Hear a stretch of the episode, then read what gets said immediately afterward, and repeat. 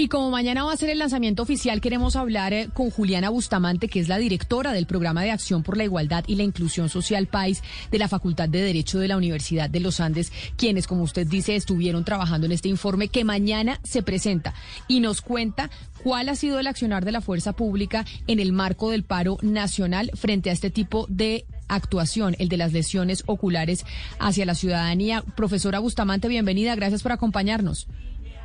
Hola Camila, hola Ana Cristina, muchas gracias por la invitación. Cuando ustedes hicieron la investigación y este informe que se presenta mañana, ¿se concluye que este sí es un accionar sistemático de la fuerza pública, profesora? Pues Camila, nosotros nos cuidamos de usar el tema de sistemático porque eh, sabemos que tiene unas connotaciones jurídicas que pueden generar problemas eh, y nosotros finalmente no somos un tribunal de justicia, pero lo que sí decimos claramente es que se ven unos patrones muy claros y se puede establecer que la práctica se realiza de forma deliberada, que tiene que ver con un uso deliberado inapropiado de ciertas armas, que se realiza contra ciertas poblaciones en ciertos espacios de la protesta y que, por, y que genera pues unos impactos eh, profundos eh, en las víctimas. Doctora Bustamante, hablemos de esos patrones que ustedes detectaron en este estudio que llevan trabajando durante tanto tiempo. Bueno, eh, ahí las cosas que se pudieron ver fueron, en primer lugar, que la, bueno, fueron 103 eh, lesiones oculares en el periodo de abril a julio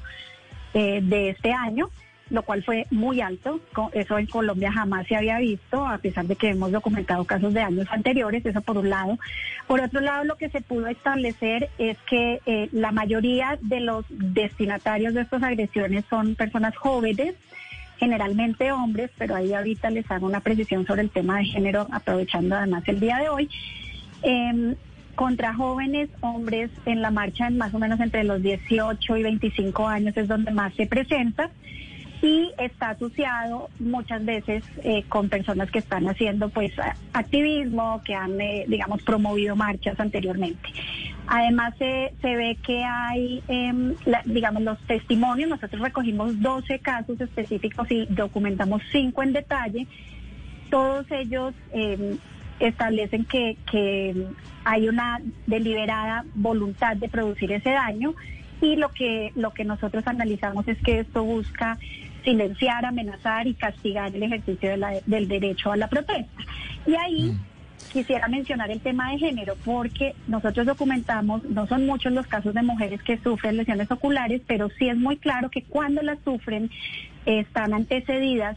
de ataques violentos a la condición de ser mujer y al hecho de haber salido a la calle, haberse atrevido a protestar y a salirse un poco del rol que se espera de ellas. Y eso, eso es de las cosas que más nos llamaron la atención. Doctora Bustamante, pero en el caso concreto de la policía colombiana, bueno, del SMAT, que es la fuerza que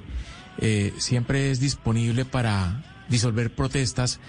¿cuál es el problema? ¿El tipo de armas que utiliza o la forma como las utiliza? Porque en el pasado hubo una discusión de que esas armas no letales se utilizaban disparándolas directamente al manifestante y no eh, en forma de parábola.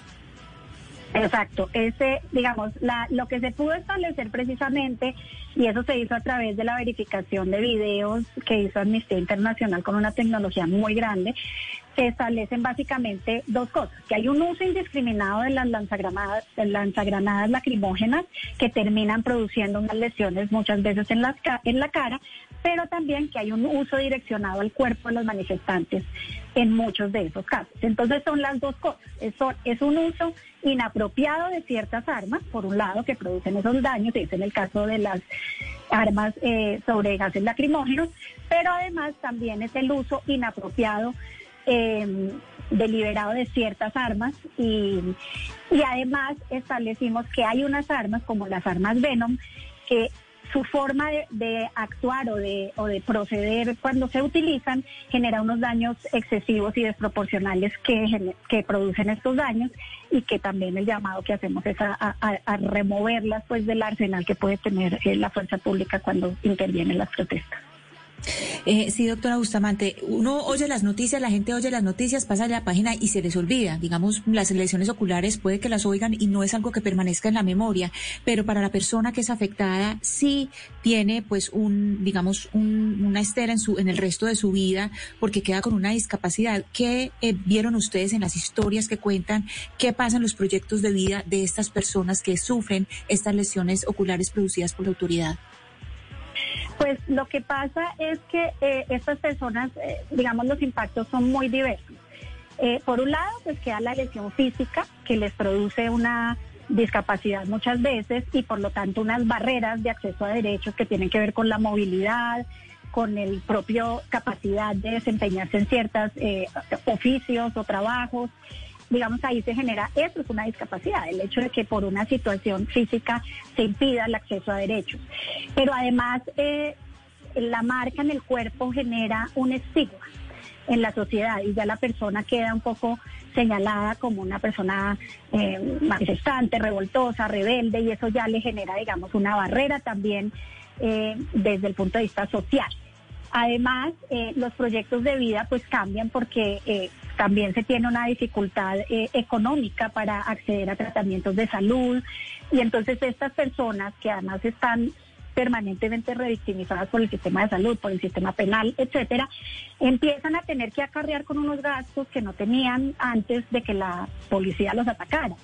Y se genera una permanente revictimización y recuerdo de la violencia que ocurre en sus cuerpos por manifestarse.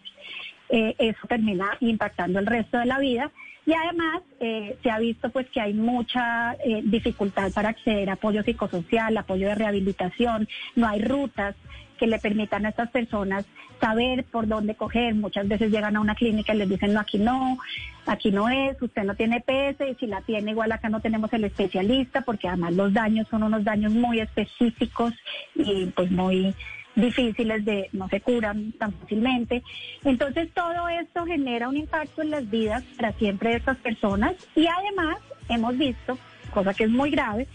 que después de los daños se producen amenazas en estas personas y varias de ellas han tenido que salir del país precisamente por eso, porque no, no les permiten denunciar sin estar amenazadas.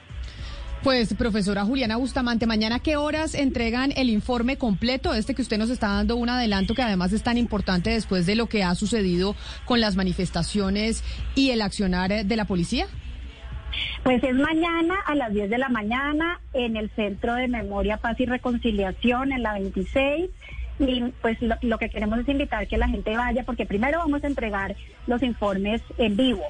Hay una exposición fotográfica sobre el tema y pues queremos eh, encontrarnos y hoy va a haber una de las víctimas, va a conversar con nosotros, entonces va a estar muy interesante el espacio, ojalá vaya. Pues mañana ya estaremos. Profesora Bustamante, mil gracias y feliz día. Nos vemos mañana. Mil gracias, hasta luego.